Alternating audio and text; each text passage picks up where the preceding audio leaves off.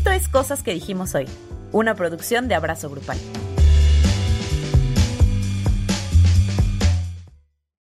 Hola Andrea. Hola a todas, a todos, a todos quienes nos acompañan una semana más en Cosas que dijimos hoy. Es que repetimos la toma y me estoy muriendo de risa. ¿Cómo estás? No entiendo por qué, yo bien. O sea, no entiendo qué es lo que nos está dando tanta risa el día de hoy. Pues Pero está vida. bien, estamos, estamos felices. Si no te ríes de la vida, La vida se ríe de ti. no, pues, ¿cómo están? Yo estoy muy bien, muy contento de estar una semana más con ustedes, de estarles leyendo en los comentarios porque dejan cosas bien bonitas. Ay, sí, Eh, es bien padre. La verdad es que sí es bien padre leerles. Sí, y luego les pedimos, déjanos que si eres un señor y si contestan. ¿En serio? Sí, pero no era un señor. Ah, yo dije. o sea, se nos ve un señor. Pues yo, yo supongo que sí. Yo sigo buscando al señor. Deberíamos hacer un reality. Buscando al- a nuestro señor favorito. ¿O no? Bueno, este, el día de hoy el tema es escabroso. El tema es complicado, pero el tema es importante. Ajá. Vamos a hablar de las cancelaciones. Ya tenemos un episodio sobre la cultura de la cancelación. Pero uno, ya no pienso lo mismo. Por dos. Pero aparte de eso, creo que hay ciertos ángulos de la conversación alrededor de las cancelaciones que la vuelven más interesante.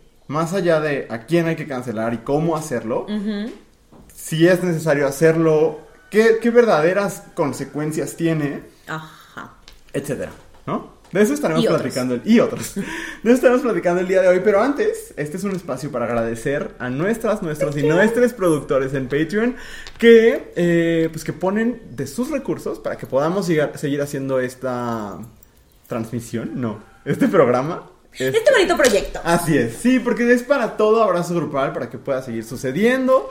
Eh, y pues gracias, gracias por permitir que sigamos haciendo esto. Gracias porque les gusta, porque lo disfrutan, porque lo comparten. Y porque también creo que a nosotros nos, nos, nos inspira a decir, bueno, ahora qué otra cosa hacemos, qué más podemos hacer para, Claro. para este bonito grupo de personas. Sí. Si ven estas ojeras, es por eso.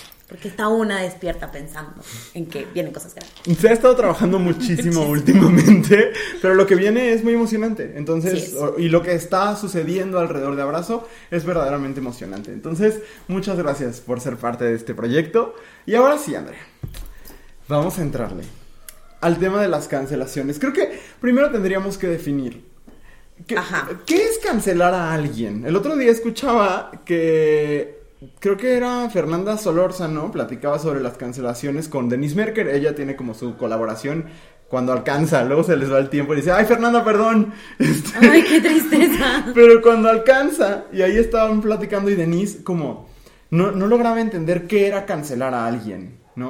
O sea, como que ella decía, pero, o sea, es lo mismo que la corrección política, o como estos términos que se escuchan en todos lados.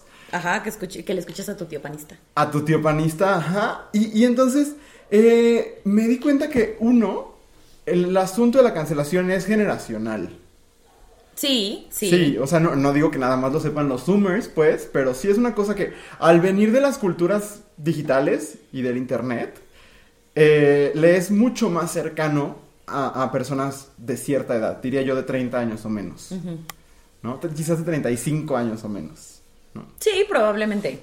Pero ¿qué es? ¿Qué es cancelar a alguien? O sea, según tú, pues. Mira, yo eh, lo definiría como eh, un intento de dejar de consumir el trabajo o los productos de alguien, de una persona física o moral, este, que tiene algún aspecto problemático. Ok. Fíjate que yo agregaría cosas ahí. Adelante, Es súmele, que, súmele. es que no sé si solamente tiene que ver con dejar de consumir el trabajo, la cancelación. Ah, bueno, esa es- sería la definición que a mí me gusta pensar que es la cancelación, cuando, cuando yo la he ejercido. Ok, sí, sí, sí, yo también creo que así lo he entendido, pero, pero yo como lo he visto que sucede, actualmente cancelar a alguien implica no solo yo dejar de consumir, sino yo exigir que esa persona deje de tener una vida pública. Ok, sí, sí, ajá. Ajá, y creo que ahí es donde entran como unas eh, implicaciones extrañas y problemáticas del asunto de la cancelación, ¿no? Porque eh, va- vamos a empezar ahorita a platicarlo, pero entonces sí es un asunto súper punitivista, ¿no? Sí. ¿Qué es el punitivismo? Bueno, es este sistema que eh, reconoce como la solución más viable a los problemas, al abuso y al conflicto eh, el castigo, ¿no? O sea, que co- considera que el castigo es la solución a los males o a las personas malas en la sociedad, Ajá. ¿no? Y entonces, eh, creo que esta, este sistema de cancelaciones en realidad es un, un mini sistema carcelario, ¿no? Ajá. Es como un, una cosa de aislar a la persona que no está haciendo las cosas bien, ¿no? Preparamos algunos puntos para la discusión. Eh, ¿Te parece si empiezo y vamos, vamos Va. en ping pong? Adelante. Muy bien, ping pong es un muñeco. Es que no encuentro yo mis notas. Eh, muy bien, lo primero, y el primer problema que yo identifico con las cancelaciones es su aspecto performático. Ok. ¿A qué me refiero con eso? En momentos creo que las cancelaciones son una forma de virtue signaling, como de, de enaltecerme yo porque hay un enemigo. Yo, eh, algo quiero hacer como un paréntesis, porque a la hora de hablar de si las canciones sirve- cancelaciones sirven o no sirven, Porque las canciones. las sirven. canciones sí sirven.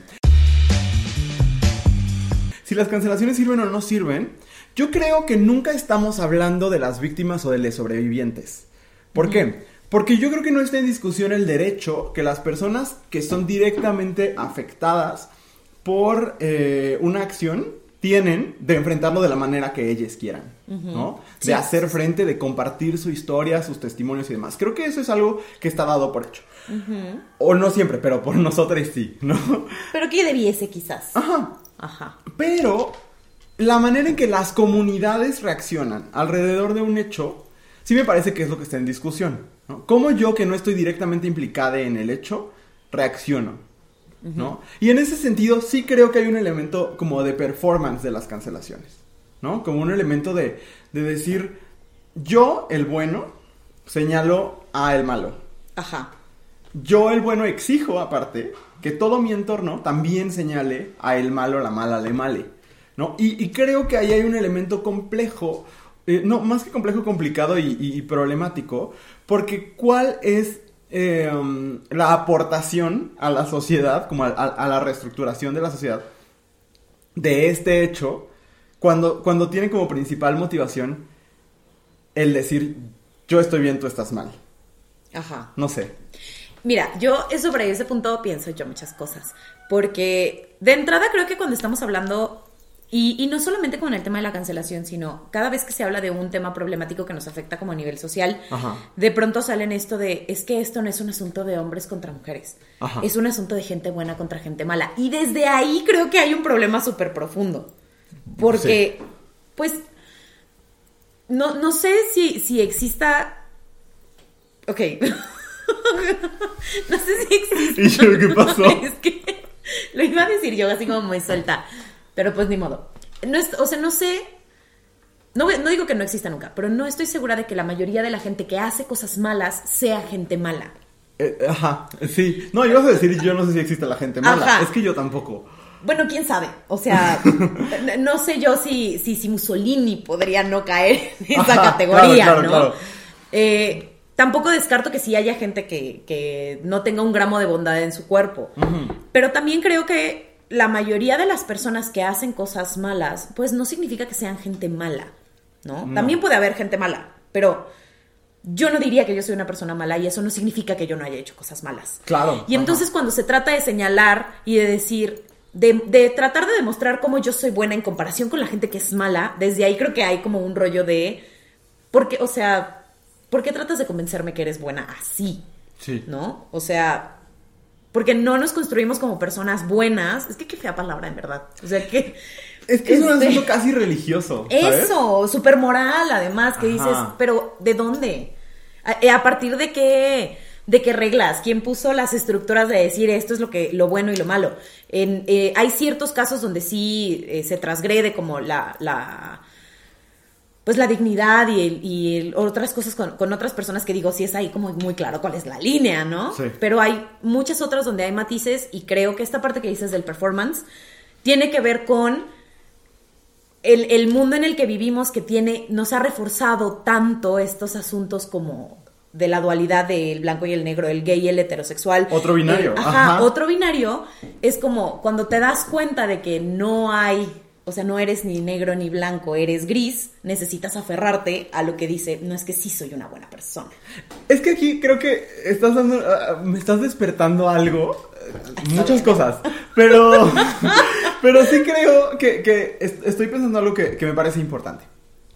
Creo que en momentos, todo, toda solución punitivista, toda solución basada en el castigo, como las cancelaciones, tiene un efecto placebo que evita que yo me cuestione cosas sobre mi, mis propias maldades en momentos incluso, sobre las propias veces en las que yo hago daño. Porque tú decías, ¿no? No soy una persona mala, pero sí he hecho cosas malas. Pero cuando yo señalo al que sí es la persona mala, al que es más malo que yo, yo sé que se dice peor, pues, pero como en esta, Sí, en- sí. eh, bajo esta lógica, sí creo que en momentos, digo, en- yo que ya señalé, entonces yo estoy bien. Ajá. Y eso me parece peligroso. Creer que yo, yo que señalo no tengo nada de qué ser señalade. Y es que también creo, o sea, aquí uno de los, de los aspectos que yo rescataría como de este asunto de, de la cancelación Ajá. es que creo que nos ha dado como un poquito el, el hábito, quizás eh, bueno, quizás malo, pero nos ha dado el hábito de señalar las cosas que nos parece que, que no están bien. Sí, ¿no? sí, que sí. podrían ser mejor, que son dañinas, que son violentas y tal. Y creo que ese asunto de señalar las cosas que se pueden cambiar o que deberían mejorar o que se tienen que atender es súper valioso. Sí. Es súper valioso y es súper importante. Donde creo que ya no está tan cool es cuando eh, lo volvemos como fundamentalista. Ajá. ¿No? Porque, por ejemplo, a lo mejor es que nosotros traemos puntos, pero luego los puntos se pierden por el Sí, porque por- aparte yo traigo puntos, pero también traigo libros, pero también traigo cerebro. Pues y, y alma, corazón y espíritu. entonces se- pues, a lo mejor sacrificaré los puntos como por, por la conversación. Sí, de acuerdo. Ahora ya no me acuerdo qué iba a decir. Una disculpa. Pero ya vendrá a mí Ok. en algún momento. Genuinamente no me acuerdo qué iba a decir. Ah, un- mi primer punto es que creo que cuando se cancela a una persona o se cancela a un suceso, Ajá. ¿Cómo? o sea, cuando, cuando hay una cancelación hacia algo, Ajá. eh, se cierra como la posibilidad de tener conversaciones alrededor. Ok, ¿no? sí.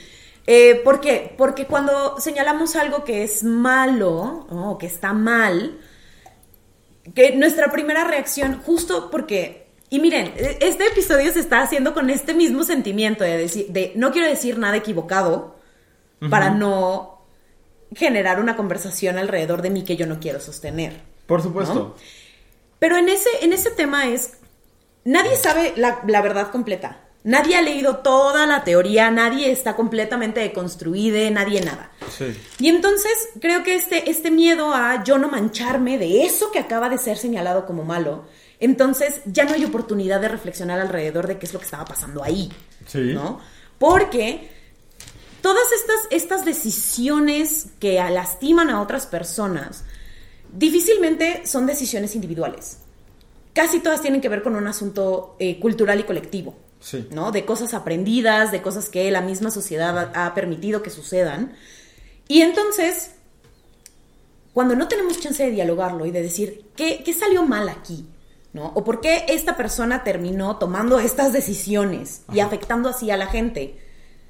Pues entonces estamos condenados a seguir repitiendo lo mismo Por supuesto.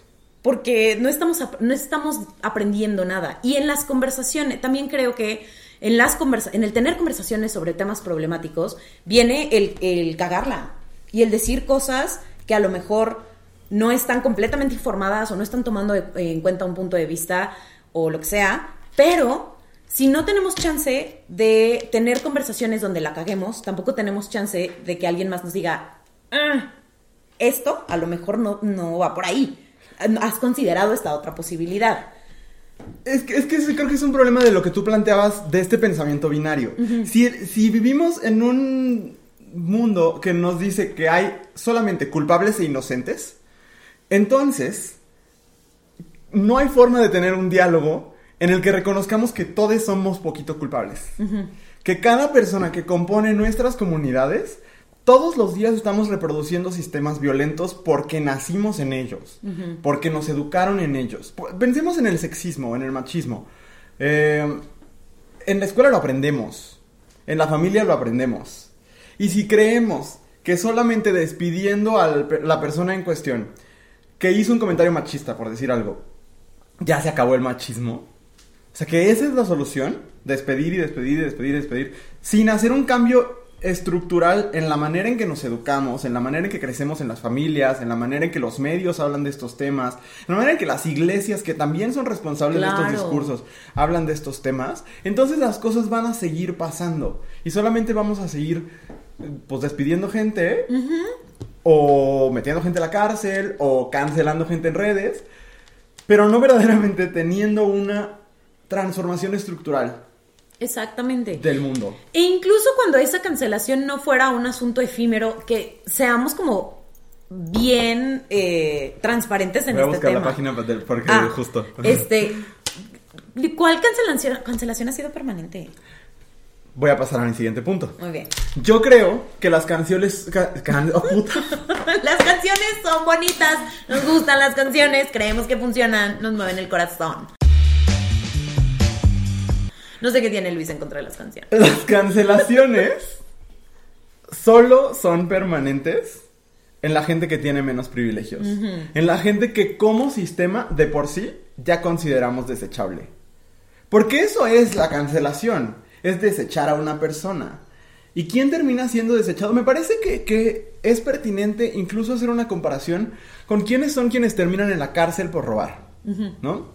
¿Cuántas veces no hemos escuchado a celebridades comentar en la tele como de, ay, yo una vez me, por, por la pura adrenalina, me robé un Milky Way del súper, ¿no? Como una cosa cagada. ¿Y cuántas personas no están, no sé si en la cárcel, pero no han cumplido distintos procesos penales por robarse fruta?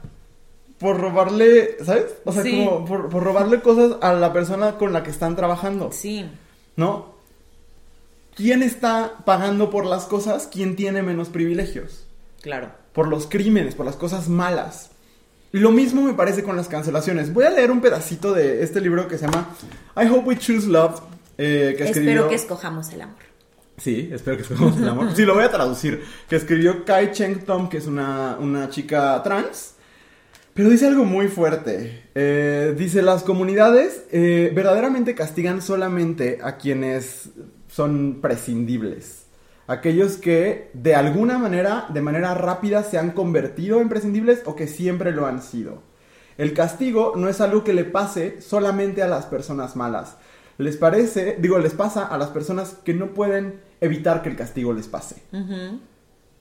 Y luego dice, eh, un ambiente patógeno, es decir, como un ambiente enfermo, es uno que promueve la enfermedad y que en el contexto de la psicología promueve la enfermedad mental. La sociedad heteronormativa es eh, patógena, por ejemplo, para las personas queer y eh, como nos odia, es violenta con nosotros y hace nuestras historias invisibles. Aquí pone solamente el ejemplo de las personas queer que Ajá. podrían terminar canceladas. Eh, porque de por sí el sistema ya está en su contra, Ajá. ¿no? Pero me parece que pasa con mucha gente. ¿Qué ha pasado con, por ejemplo, Roman Polanski, ¿no? Ay, sigue ganando premios el señor. Ha seguido ganando premios. Figuras más chiquitas que han tenido eh, como cuestiones problemáticas mucho menos graves han dejado de trabajar. Mira, pensemos en el ejemplo de Justin Timberlake. Ok, ok, O sea, un gran ejemplo. sí. Ajá, porque eh, quizás ustedes son muy jóvenes para, para saberlo, pero en algún momento de la vida, él y Janet Jackson hicieron el show de medio tiempo en un Super Bowl y hubo un error en, en el, en el vestuario Ajá. y entonces eh, Justin Timberlake tenía que arrancar un pedazo del vestuario de Janet Jackson y en ese arrancar el vestuario, eh, pues arrancó de más, Ajá. ¿no? Y, este, y quedó así como Expuesto el seno. expuesto el seno de Janet Jackson y se vio, este, pues ni siquiera el pezón porque No, estaba una cubierto. pezonera, Ajá. ajá. Pero eh, pues ahí se, se le salió. Ajá. ¿no? Se Y lo entonces- sacaron. Se lo sacaron. y entonces, eh, después vimos, o sea, a Janet Jackson eso le pegó durísimo en su carrera, porque fue así como de es que qué inmoral y los niños y, Y todos estos discursos alrededor del de, cuerpo femenino que ya sabemos que cuando no es para goce masculino no debería verse. Ajá. Este, pero a ella le pegó duro y le costó muchos años recuperar la carrera que tenía en ese momento. Y nunca lo logró por completo. No, no, no, o sea, no a ese nivel. Y el otro sujeto, no, no nada. Nada. No le pasó nada. Él siguió haciendo su música y siguió siendo súper exitoso y siguió estando en todas partes y saliendo en películas y a todo el lado lo invitan. Y, y él me parece un gran ejemplo de que curiosamente las mujeres a su alrededor canceladas, violentadas, acosadas por, por medios y este señor como si nada. Claro. Cuando, uno, nadie debió haber sido cancelado por ese, a ese suceso en particular porque fue un error de vestuario. Claro. ¿No? O sea, no es como que alguien haya dicho, vamos a buscar a un grupo de infantes y vamos a enseñarles el seno de Janet Jackson. Ajá. ¿No? Primero, o sea, ¿por qué habrías de cancelar a alguien por eso? Por un accidente. Ajá. Y segundo, en todo caso, quien tuvo la culpa, si, y, si iban a echarle la culpa a alguien, Claro. pues fue el señor que, que quitó el pedazo de vestuario que, que no tenía que quitarse. Sí. Entonces, a- ese me parece que es un gran ejemplo de, Sí. de que a final de cuentas siempre quien esté en la escala de poder más arriba, Ajá. eh, pues no le pasa nada. El mundo sigue. Sí. Es que, eh, eh, no sé. Sí, lo voy a decir. Ok. Eh, eh, algo que está pasando actualmente. eh, que creo que es muy peligroso. Porque creo que a mí me sigue reflejando esto de lo que estamos platicando, ¿no? Eh, sí, por ejemplo, Pepe y Teo acaban- fueron señalados por algunas cosas y empezaron a ser muy atacados. Yo estoy en muchos grupos en línea de personas LGBT. Y los insultos siempre son, esta gorda, esta prieta, esta gorda, esta prieta, todo el tiempo, ¿no? Y son cosas que les decían desde antes. Ajá. Pero ahora, esto que pasó, los señalamientos que hizo un youtuber en particular, se convirtieron en la excusa para que fuera aceptable hacerle fat shaming a Teo y ser racista con Pepe, ¿no? Eso quita que ellos tendrán, y creo que incluso lo están haciendo, que, que resarcir daños y platicar cosas, no, creo que es Y importantísimo. trabajar cosas. Por supuesto. Ajá. Pero de eso, a que esa se vuelva la excusa para, ay, de todas maneras siempre te odié, porque eres femenino, porque eres este moreno, porque eres gordo, porque eh, no me gusta lo que dices, porque hablas como, no como de clase alta, por lo que tú quieras. No, y creo que en momentos eso es lo que ha pasado. Que ha sido una excusa para sacar tus odios que ya existían desde antes. Exacto, ajá. Y eso me parece muy problemático porque, honestamente, está siendo peor. O sea, tú que estás señal- señalando algo, que ni sabes qué pasó, porque aparte la mayoría de estas personas están repitiendo una y otra vez algo que no vieron, no vieron el video, o sea, no, no, no conocen ni siquiera cuál es como el testimonio que se compartió, solo es, ay, perfecto, era el momento de cancelarlos, qué bueno porque me cagan, ¿sabes? Y, y me parece muy problemático esto que se está repitiendo una y otra vez como de, ok, esta persona que ya me caía mal, que ya me parecía desagradable, ahora tengo una razón para ser una persona horrible con esta persona en particular. Claro, y porque a final de cuentas, es, estos señalamientos de que en su, mo- o sea, en su momento, en ese video con, con la gente y demás, eh, se hicieron cosas que no están bien Ajá. y se cruzaron límites que no tendrían por qué cruzarse. Es un Sí. señalamiento súper válido. Por supuesto. Pero lo que no es súper válido es ser una persona gordofóbica, es ser una persona racista, es si vas a hacer señalamientos, si vas a hacer reclamos, si vas a pedir que eh, las personas que fueron violentas de esta manera hay que resarcir el daño, hay que eh, usa, porque además tienen una plataforma grande, usa tu plataforma para hablar de dónde la cagaste, ¿no? Ajá, O sea, sí. y, y que, que se vea como un cambio. Ajá. Aquí creo dos cosas. Uno, que nunca hablamos, no, no, nunca, pero en muy pocos espacios hablamos de qué realmente significa resarcir el daño. Ok, ajá. Porque cancelarles porque hicieron algo mal, Ajá, que algo que no tendría por qué haberse hecho, ajá. ¿a quién le sirve? Mm, No, pues a nadie. ¿Qué cambia? Ese era mi siguiente punto. Ok. ¿Qué cambia?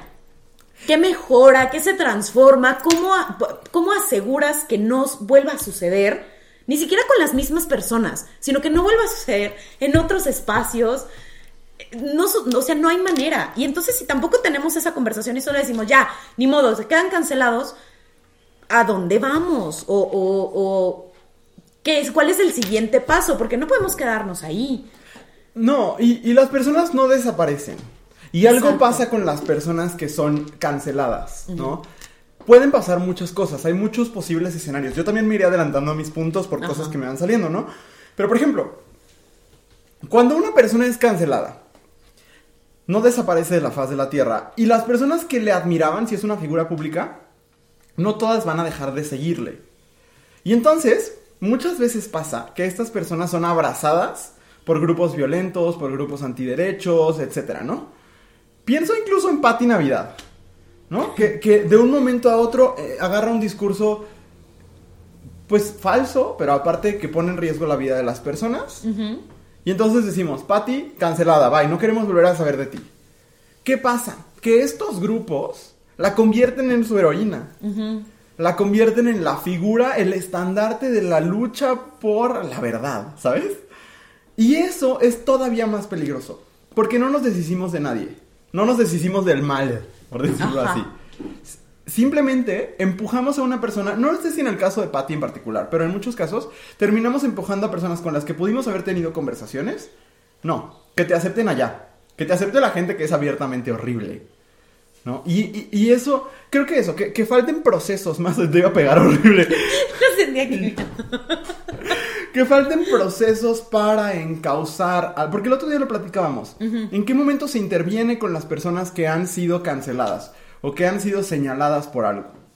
Y tú me decías, y creo que sí es por ahí, o sea, yo coincido contigo. En el momento en el que está pasando el señalamiento. ¿No? Se tienen que tener diálogos, se tienen que tener mecanismos. Hay que tener un compromiso con pues con una reestructuración de nuestra sociedad y para eso hay que reconocer que las personas no desaparecen y que no queremos que las personas desaparezcan, pero que hay que hacer un trabajo de reconocer responsabilidades. Esto que en inglés es el, el ¿cómo se llama? No sé, pero tal cual el hacernos responsable de las cosas. Ajá. Y es que, ¿sabes que Ahorita que ponías el ejemplo como de, de, de Pati Pati. Navidad y de, de cómo lo abrazan otros grupos. Eh, de nuevo, a lo mejor la cancelación lo que hizo fue sacar a esta persona de los grupos en los que estamos nosotros o en los que convivimos. Pero cuando la persona nunca se da cuenta de que la cagó Ajá. y nunca tiene lo. Bueno, no que se dé cuenta.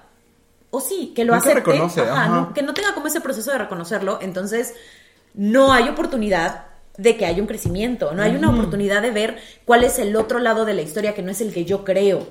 ¿No? Y, en- y cuando cerramos esa oportunidad, cuando no le das chance a la oportunidad, a la oportunidad, cuando no le das chance a la oportunidad, cuando no le das oportunidad a la gente de arrepentirse, entonces no le das oportunidad a la gente de aprender otras cosas. y si no eso. tiene oportunidad de aprender otras cosas, está destinado a repetir lo mismo. Y entonces estamos como clavados en este círculo, eh, pues de, de no poder evolucionar. Por completo. ¿sabes? Porque también, eh, pensando en que muchas personas han sido canceladas por cosas que pasaron hace muchos años. Es que ese es otro matiz. Esa es otra cosa. Eh, yo, Andrea, eh, no soy la misma persona que era hace un año. No. Ni siquiera soy la misma persona que era hace cinco años. Incluso si ustedes le preguntasen pues a este, les alumnos que estuvieron conmigo mi primer año de maestra, dirían cosas muy diferentes a, a la, o a A la quién gente que soy convive yo. contigo- contigo Exactamente. ahora. Y este, y la experiencia como mis alumnos es muy distinta, ¿no? ¿Por qué? Pues porque si yo fuera la misma persona que, que era hace seis años, eh, qué red flag tan grande. Claro. O sea, sí que preocupante. Entonces, no digo que no se deban hacer los señalamientos, sobre todo, bueno, con las figuras públicas, porque tal, Ajá. o porque en, es, este es el momento en el que una víctima puede hablar y vivir su proceso. Ajá.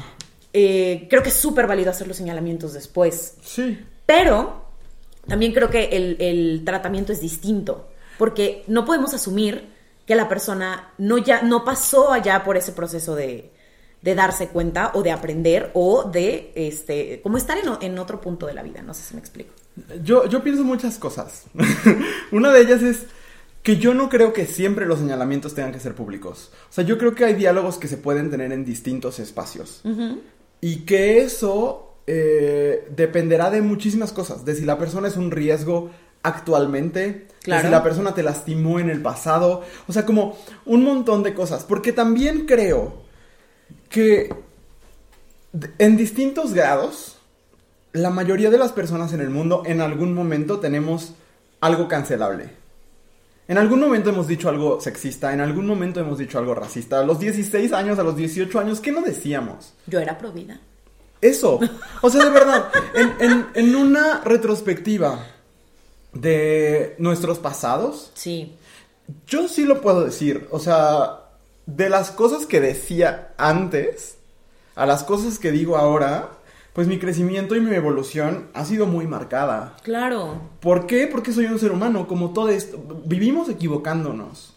Y creo que en ese sentido, eso quiere decir que si yo en el pasado lastimé profundamente a alguien, no me tengo que hacer responsable de eso, no, para no, nada. claro que no.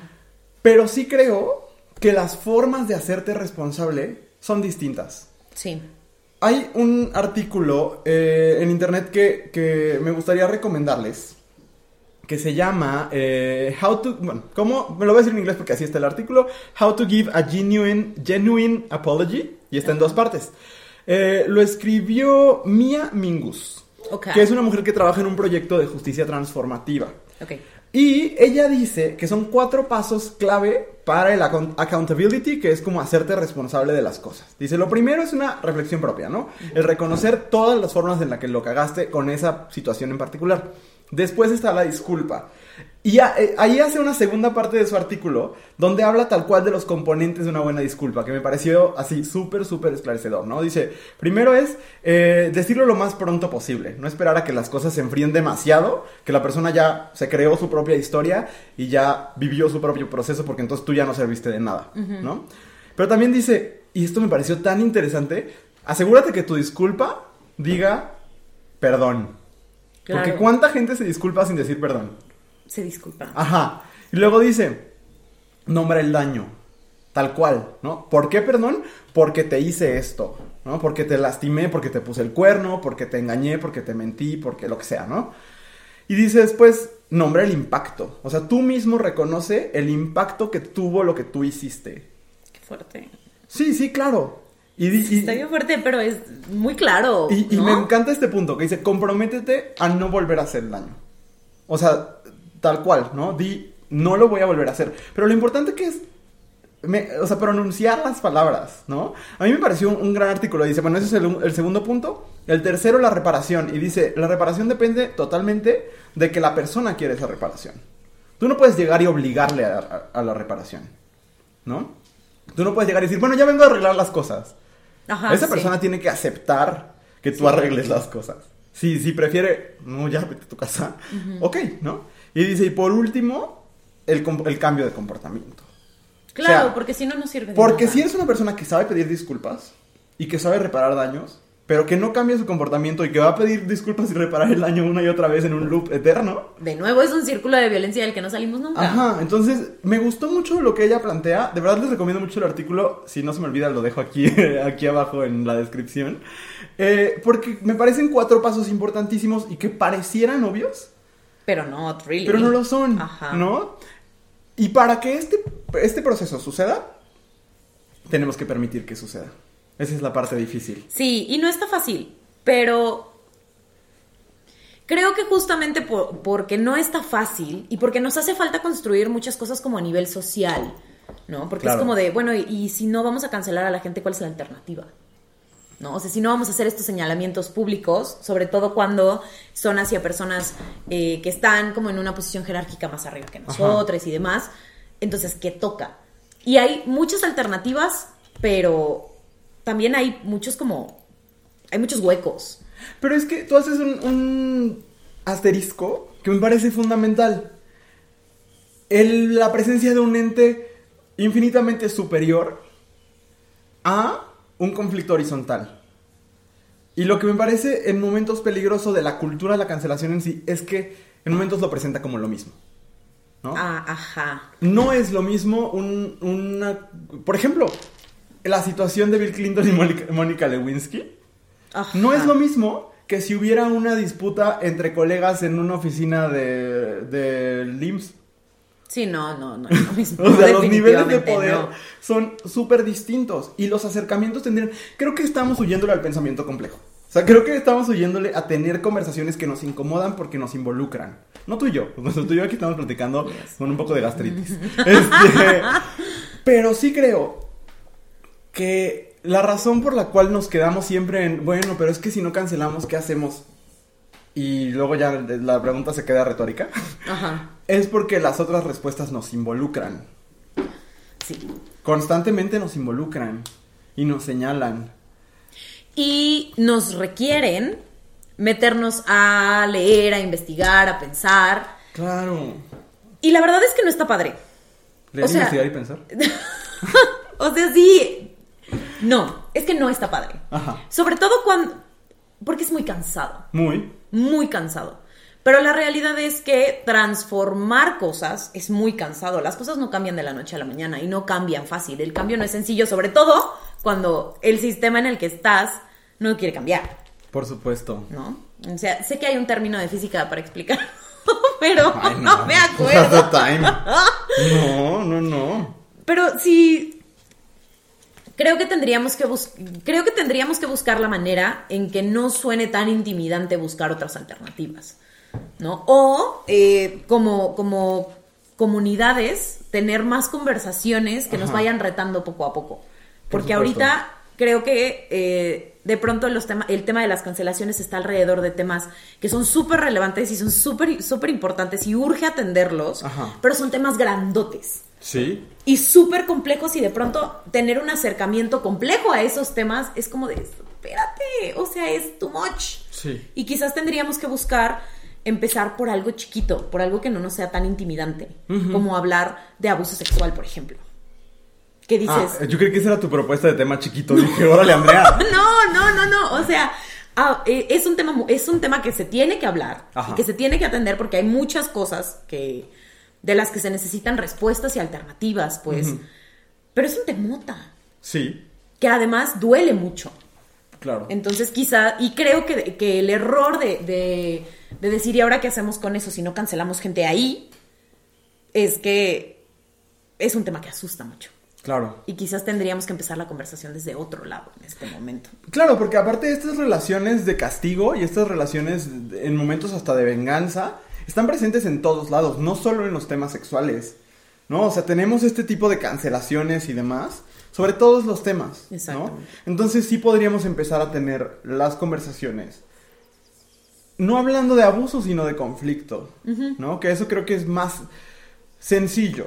Porque en el abuso, sí, es una cosa que resolverla es prácticamente imposible. Ajá. El daño ya está hecho, ¿no? Pero cuando hablamos de conflictos, cuando hablamos de, de que no te voy a cancelar solamente porque hubo un malentendido, no te voy a cancelar solamente porque dijiste algo que me hirió en el pasado, quizás las, dis- las discusiones son un poco menos complicadas. Ajá, y, Y menos podemos matizarlas. Ajá. Sí, yo, yo quería como tocar otro ángulo de este tema, que es el asunto de a qué hora tenemos estas conversaciones importantes, a qué hora reflexionamos si el sistema nos empuja a fijar una postura en el segundo en el que pasan las cosas.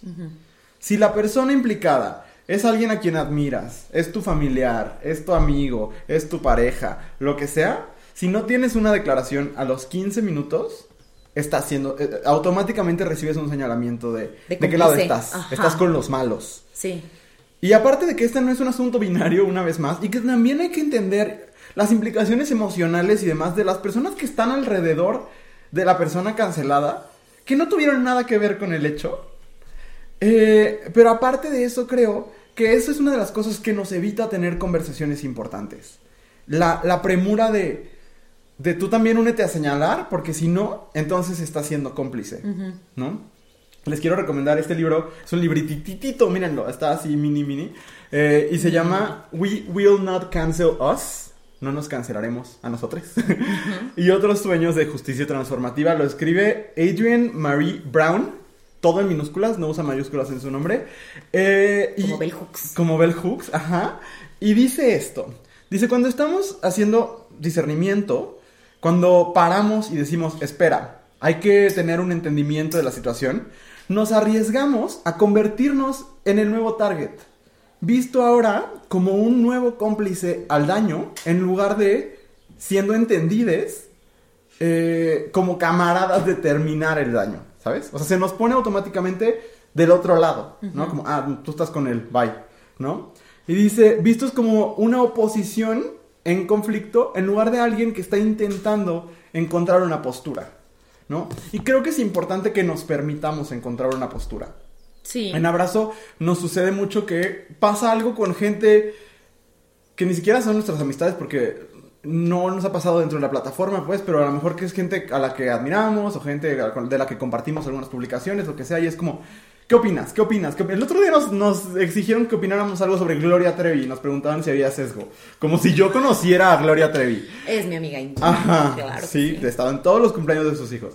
Este, y creo que si no le das esta oportunidad a la persona de analizar la situación, de platicar con las personas en su vida, de hacer soul, soul searching personal De también, revisarlo en terapia, incluso. Ajá. pues no está, nunca vamos a salir entonces de, de un sistema así de simplista. Sí. Porque si me, si me pongo en riesgo yo de ser señalado en cuanto las cosas sucedan, entonces, pues no voy a querer ser señalado y automáticamente voy a saltar al, al- al otro barco. ¿no?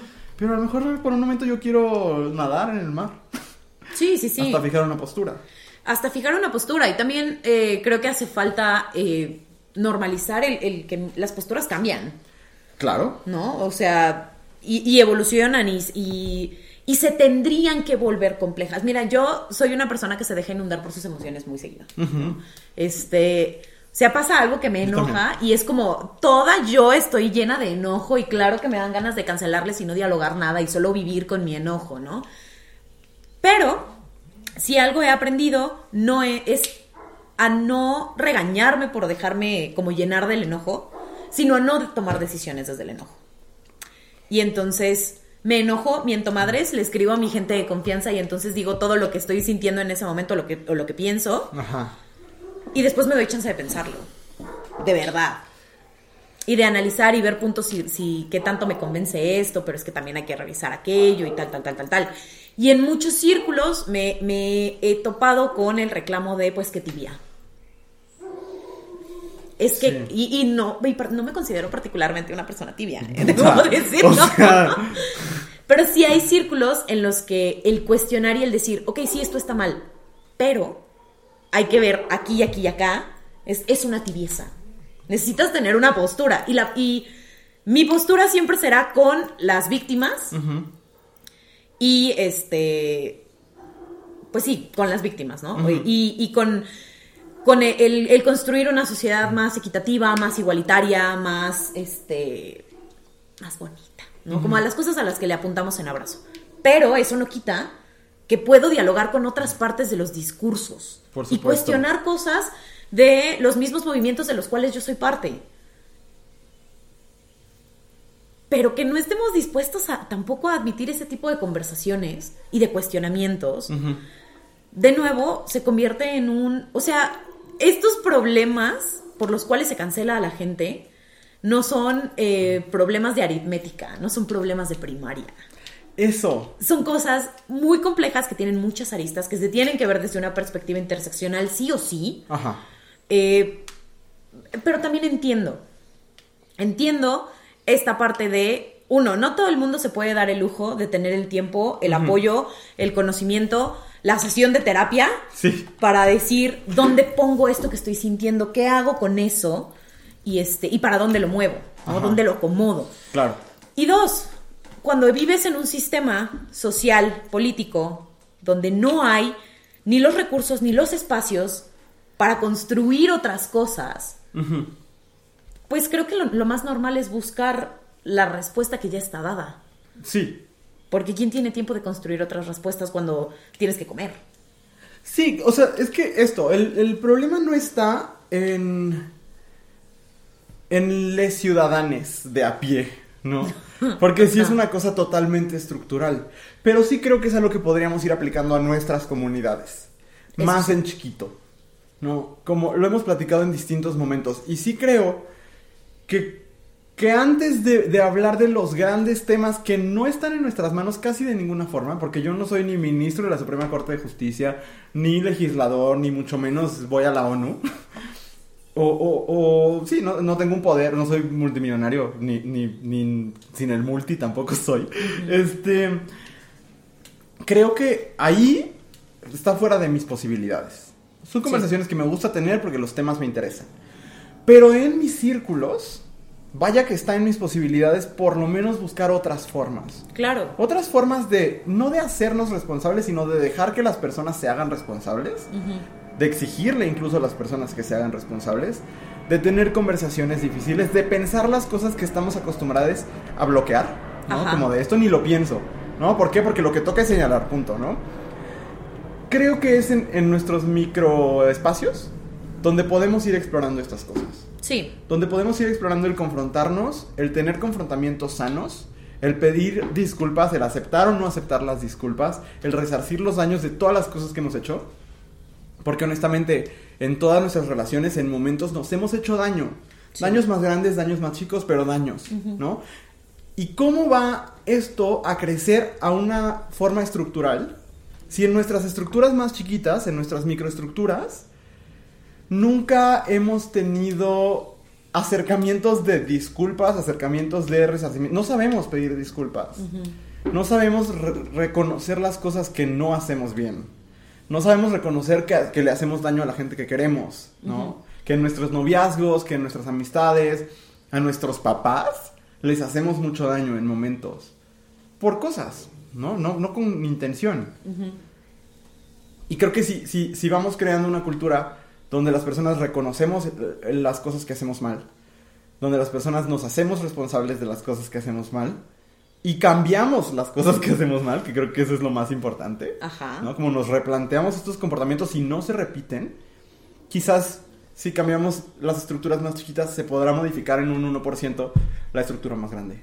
Y también creo que en este reestructurar también habría que eh, empezar como a acostumbrarnos Uh -huh. a rodearnos también de opiniones que no nos hacen sentir tan cómodos. Claro.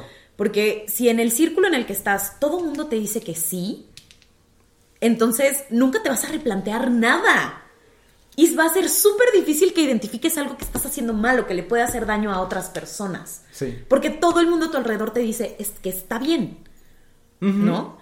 Y de nuevo, así como no hay personas, personas que son malas, tampoco hay personas que son buenas. Hay personas. Hay personas que hacemos cosas bien, que hacemos cosas mal. Sí, los santos no existen. Exacto. Y que sí hay que rodearnos de gente que nos cuestione o que nos, nos plantee otras posibilidades. Claro. O sea, porque honestamente ser un santi cualquiera que está rodeado de otros 50 santis, iguales que piensan lo mismo, que, que, que consumen lo mismo, que no tienen una perspectiva diferente a la tuya, pues sí te cierra a cosas. Sí. Y te cierra conversaciones.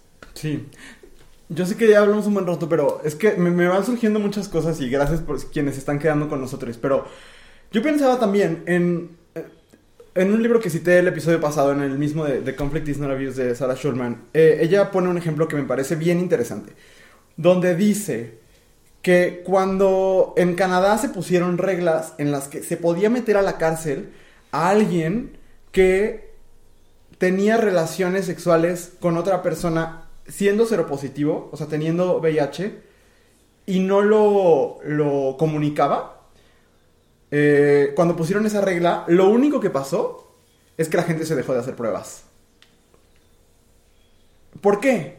Porque, por ejemplo, empezaron a meter a la cárcel a personas, perdón, va a ser un poco gráfico mi ejemplo, pero creo que vale, vale la pena, a personas que en un encuentro anal eh, eran la parte pasiva, Ajá. es decir, que tenían prácticamente, no nulas, pero bajas posibilidades de transmitir el virus, iban a la cárcel aunque no hubiera una transmisión. Pero es que no dijiste. Y entonces, ¿qué pasa? Pues mejor no sé. Claro. ¿no? Y ese es uno de los grandes peligros del punitivismo, que se puede traducir en las cancelaciones. Si la única cosa que hago... Estoy shook. O sea, creo que se ha comprobado, en el mundo no se ha dejado de robar, no se ha dejado de matar, no se ha dejado de violar, no se ha dejado de asaltar, no se ha dejado de nada. Solo cada vez hay más gente en las cárceles, ¿no? Ajá. ¿Qué pasa? Que cuando todo nuestro sistema se basa en el castigo y en el aislamiento y en el ostracizing, no sé cómo se diga eso, Ajá. de las personas, en el excluir a las personas malas, entonces quizás se logran otras cosas. Se logra miedo, se logra angustia, se logra- pero no se logra que las personas entendamos por qué hacer eso no es lo correcto. Por qué hacer eso lastima. A veces. Porque no se trata de construir una sociedad de respeto, de equidad, de todo esto. Ajá. Se trata de que no te cachen. Exacto. Ajá. Mm, Sí. O sea, Estoy, estoy como muy porque Por el este ejemplo, yo, no, VIH. yo no, no estaba ni enterada. Sí, es que es muy fuerte, ¿no? Porque Sí. entonces es, me parece un, un dato como muy, muy contundente. Ajá. En este mismo libro, eh, Sara cuenta una historia que, que me parece muy interesante de un chico que era su estudiante. Ella daba clases en una universidad. El chico su estudiante y se enamora de ella. Y entonces ella se da cuenta, eran los inicios del internet, y ella se da cuenta que él tiene un blog donde habla de, lo mucho que la ama. ¿No? Y entonces le comparte a sus compañeros y todos le dicen, denúncialo, que lo corran. Y entonces ella dice, primero, como motivada por mi comunidad, digo, sí, que lo corran. Pero no, no decía nada como de sexual ni nada, solo hablaba de que estoy enamorado de mi maestra, ¿no? Y entonces decide otra cosa y le habla y le dice, em, ¿por qué tienes esto? Y entonces el güey le explica cosas y, demás y entonces ella le dice, ya no vas a estar en mi clase, salte, porque tú y yo no podemos funcionar porque eh, yo soy tu maestra y me estás haciendo sentir incómoda. Pero reconozco que uno, eran las, las como etapas iniciales del internet. Nunca espera- esperabas que yo lo leyera. Y dos, eh, es como una emoción que tienes que, sobre la que no estás actuando. Solo no quiero convivir contigo ya porque me parece incómodo. Y pasa y se resuelve el conflicto. Y ella dice, esa fue mi forma de resolverlo. Otra persona tendrá otra forma. Pero tener estas conversaciones nos ayuda a abrir puentes. Si fuera de un maestro o un alumno, me parece que la, la situación sería distinta. Sí, claro. Pero, pero me gustó. Me gusta como lo que ella describe ahí porque dice, como, no necesariamente esa es la fórmula, pero sí podemos plantearnos otras cosas y a veces nos van a resultar. Sí. Porque no existe fórmula alguna para las resoluciones de conflicto. Pues es que los conflictos no son iguales. Exactamente. Entonces, el, el sentarnos, el platicarlo, el, el escuchar otras propuestas. eh, hay, hay un libro que en este momento no tengo el nombre porque se me fue, Ajá. pero si me acuerdo, se les deja en, en- Ajá. en la descripción. De una, una, y de nuevo, es un ejemplo gráfico, pero es una morra que tiene un novio cuando está en la universidad, ¿no? Sí. Y su primera re- relación sexual es una violación por parte de su novio. Ok. Eh, eh, ¿Lo habías recomendado alguna vez? la- alguna vez lo recomendé en el podcast, pero me parece que va, ¿no? Porque eh, la viola y al día siguiente corta con ella. Se dejan de ver y entonces años después ella en su proceso como de, de sanar su, su, pues su tema, Sí. eh, dice, es que yo necesito hablar con él. Y entonces lo busca, Ujú. ¿no? Y eh, tienen una conversación. eh, él, pues, vivía ya en otro lado, tenía una familia, tal. Eh, tienen una conversación por medio de cartas y después deciden verse en un punto medio. se ven una semana y en esa semana hablan de cosas, ¿no? Y entonces se, se dan chance de sanar lo que sucedió en ese momento, de ver en las personas en las que se han convertido. Él se da, o sea, él se da cuenta de cómo lo que él hizo tuvo impacto en la vida de ella y ella se da cuenta de cómo lo que él le hizo tuvo el impacto en la vida de él. Y entonces se vuelve una conversación súper compleja. El, el tema aquí es que ese libro cuando se presenta hubo muchísimos grupos Claro. negándose a que ese libro se presentara. Porque decían, es que es una apología a la violación, es que ella es una traidora por darle espacio al- a, su violador de hablar. Sí. Y entonces dices, híjole, ok, entiendo que no es un contenido para todo el mundo. Claro. Y que te puede triggerear cosas. Totalmente, y es Sí. súper válido. Pero decir que esas conversaciones no deberían suceder es a, mí lo que me parece como un foco súper rojo. Sí. Porque no solo deberían, no solo está bien que sucedan, deberían suceder mucho más. Y con esto no estoy diciendo que las personas que son este, víctimas de violencia tienen que hablar con sus violentadores, No. porque ni al caso. No. Pero sí se tiene que hablar de diferentes maneras en las que se puede sanar, en las que se puede reconstruir. Sí. Y, y que no, que así como decimos que no hay fórmula, se vale la prueba y el error. Y decir, esto no funcionó, esto sí funciona, esto pudo haberse hecho diferente. Sí. Me gustaría compartirte y compartirles a ustedes, pero porque quisiera platicarlo contigo. No sé si para cerrar o si tú tengas algo más que decir. No, yo creo que para cerrar, porque tenemos un rato de hablando de Pero esto. sí, pero no mucho más que otros episodios. No. O sea, me siento hasta eso tranquilo porque creo que vale la pena. Pero, Pero es eh, que está denso. está Esta denso. mujer, Adrienne Marie Brown, propone como unos bullets de cosas que podríamos tomar en cuenta cuando hay una situación no de abuso, sino de daño. Ajá. O sea, como de daño en general que podría salir de un conflicto, ¿no? Por- hablando de cómo referirnos quizás a contextos más chiquitos y menos complicados. Y, y las preguntas me gustan, entonces podemos platicarlas como para Ok. ir cerrando. Lo primero que dice es, eh, el primero sí es tal cual en casos de abuso, y dice en casos de abuso o acoso, ¿qué necesita la persona sobreviviente? Exacto, siempre, siempre, siempre. ¿no? Como primer criterio, él, ella, ella, ¿qué necesita? ¿No? Y después dice, en casos de conflicto, ¿qué solución es posible? Ok. Y luego dice, ¿cuáles son las dinámicas de poder visibles e invisibles? Que creo que sí es algo que siempre hay que tomar en cuenta, ¿no? Como mm, el género, la racialización, el puesto, la edad, eh, eh, un- si es una persona cisgénero o no, eh, la orientación sexual, la situación económica, Todo el contexto, todo el Ajá. contexto. Ajá. Sí, sí, sí. Pero ¿cuáles son las dinámicas de poder que creo que podría mu- muchísimo hacer que entendamos cosas? Ajá. Después dice, ¿tengo la información necesaria para formar una opinión? Creo que Uy, obvio. pues sí. ¿Qué- o no, ¿qué- qué- qué No, que es, esa me parece que es una pregunta súper esencial, porque estamos en un momento de la vida donde creemos que, donde todo el mundo cree que necesita tener una opinión sobre todo. Sobre un tweet. Ajá. Ajá. Y honestamente, ¿cómo para qué? Exacto. Honestamente, ¿para qué? Sí. Una nota del Universal no es suficiente información. No, no, no es. Después dice, eh, ¿tengo el tiempo para buscar entender? Ok. Es también importante. Sí. Dice, ¿ya sucedió una conversación o un proceso? Eh, ¿Es posible una conversación o un proceso? Que También es una pregunta importante. Ajá. Eh, ¿Cómo somos? eh, aquí usa mucho el término abolicionista. Esto es algo que se enmarca mucho dentro de las comunidades negras en Estados Unidos, ¿no? Del un movimiento donde sus máximas expositoras, bueno, su máxima expositora es Angela Davis, ¿no? El abo- abolicionismo carcelario, ¿no? Y dice, ¿cómo somos eh, aboli- abolicionistas mientras generamos eh, que las personas se hagan responsables al mismo tiempo? Claro. Eh, ¿Quién se beneficia de mí dudando que nuestro movimiento pueda solucionar esto? Eso- esa pregunta me parece súper fuerte, ¿no? ¿A quién le beneficia que yo esté dudando de si actuar o no actuar? Claro. ¿No? ¿Cómo esto podría, eh, como hold this well? No, ¿quién podría, como, es que dice hold this well? Who could hold this well? Como, ¿quién podría Manejarlo. manejarlo? Ajá. Eh, uf, esta esencial. ¿Qué va a hacer que termine el ciclo de daño aquí, en esta situación en particular? Uh, ¿Qué nos va a ayudar a encontrar una manera de seguir? Esa es la última pregunta.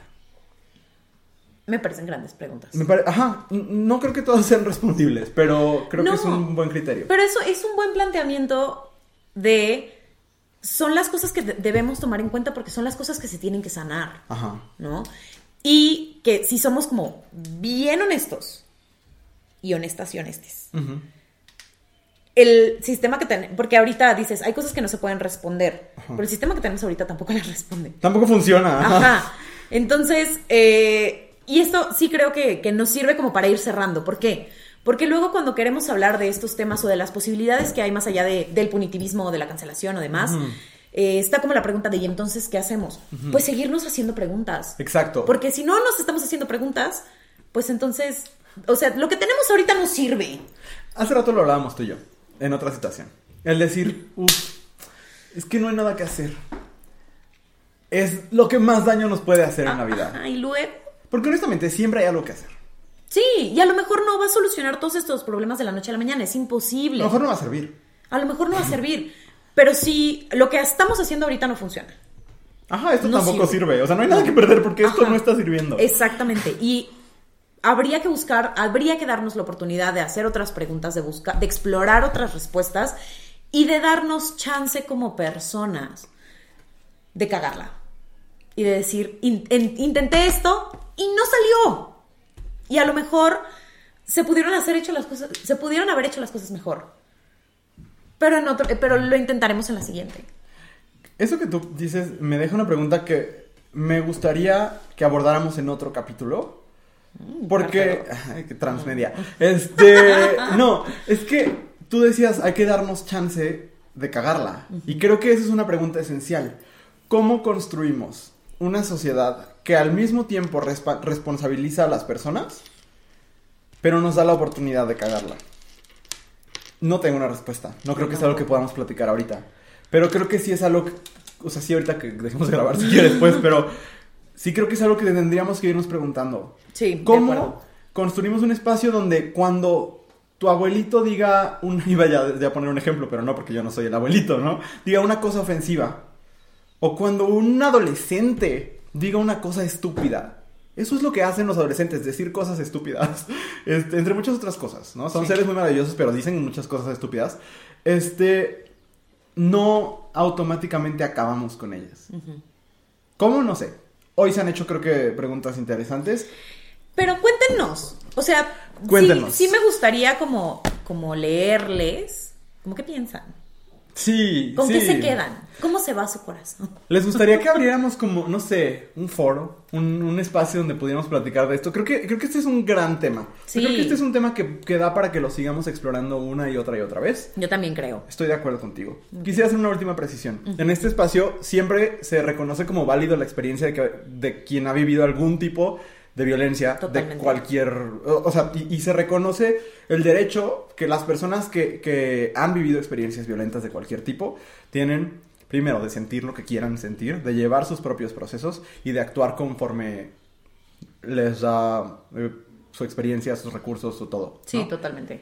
esta conversación va más orientada a cómo hacemos, o sea, qué hacemos las comunidades. Yo sé que lo dije al principio, pero me parece importante repetirlo. Ok. ¿no? Creo que vamos orientada a qué hacemos las comunidades que acompañamos y no las personas que viven la violencia. No, claro, sí, sí. ¿Quieres decir algo más? No. Gracias por, que- por quedarse hasta acá. Vamos a la última sección de este, pro- de este bello programa. Hoy es sorpresa para mí. Yo no tengo idea de qué dice el buzón de preguntas del día de hoy, pero Andrea le va a echar un vistazo y vamos a contestar tus preguntas. Eh, son consejos. Ah, te vamos a dar los consejos que tú pides. Los consejos. Claro que sí. La primera persona dice, ay, mira, no voy a empezar con otra, porque me parece que, que va con lo que platicamos hoy.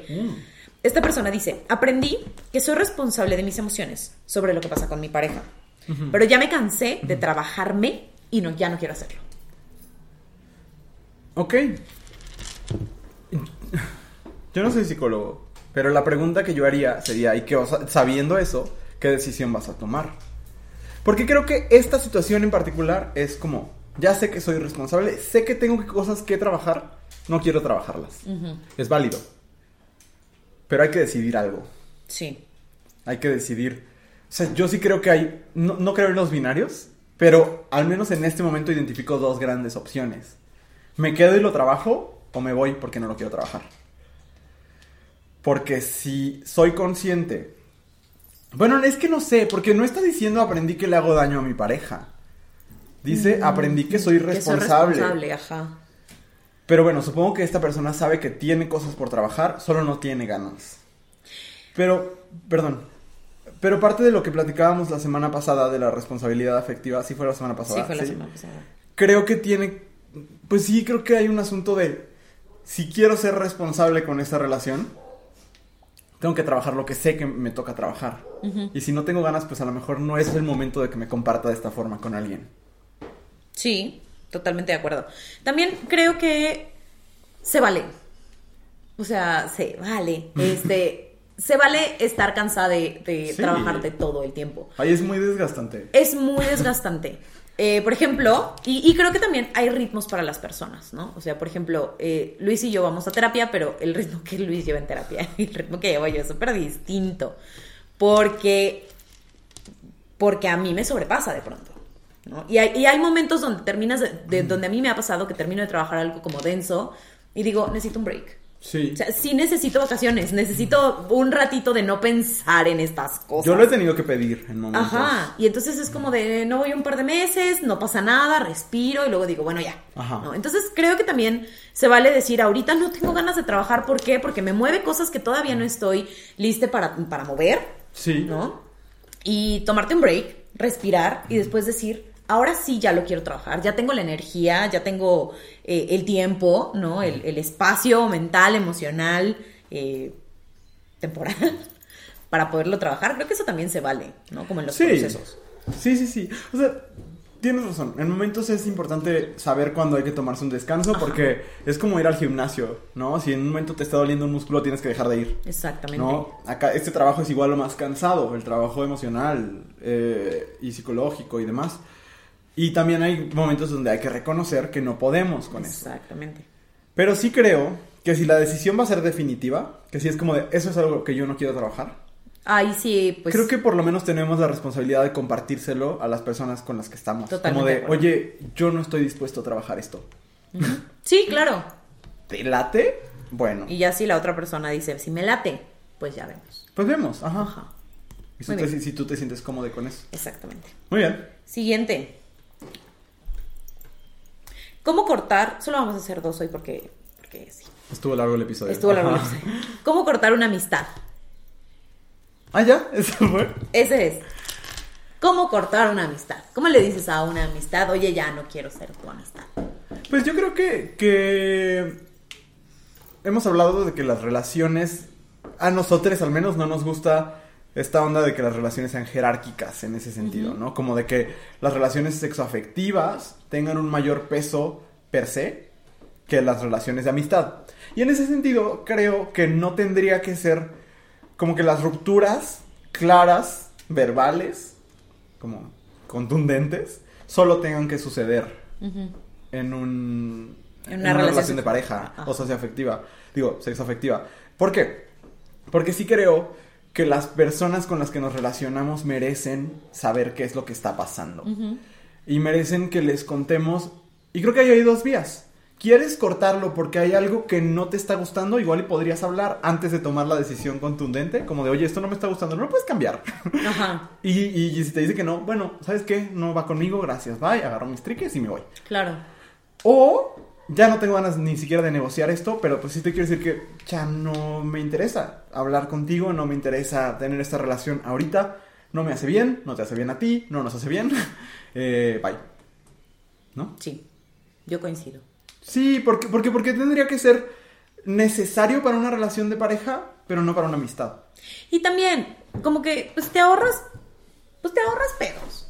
O sea, yo sí creo que cuando se hablan las cosas, eh, la cosa cambia.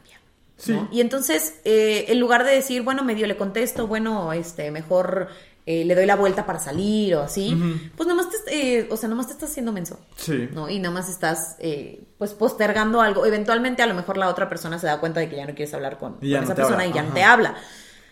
Pero, ¿cómo para qué? Totalmente. O sea, y también para que juegas con los sentimientos de la otra persona.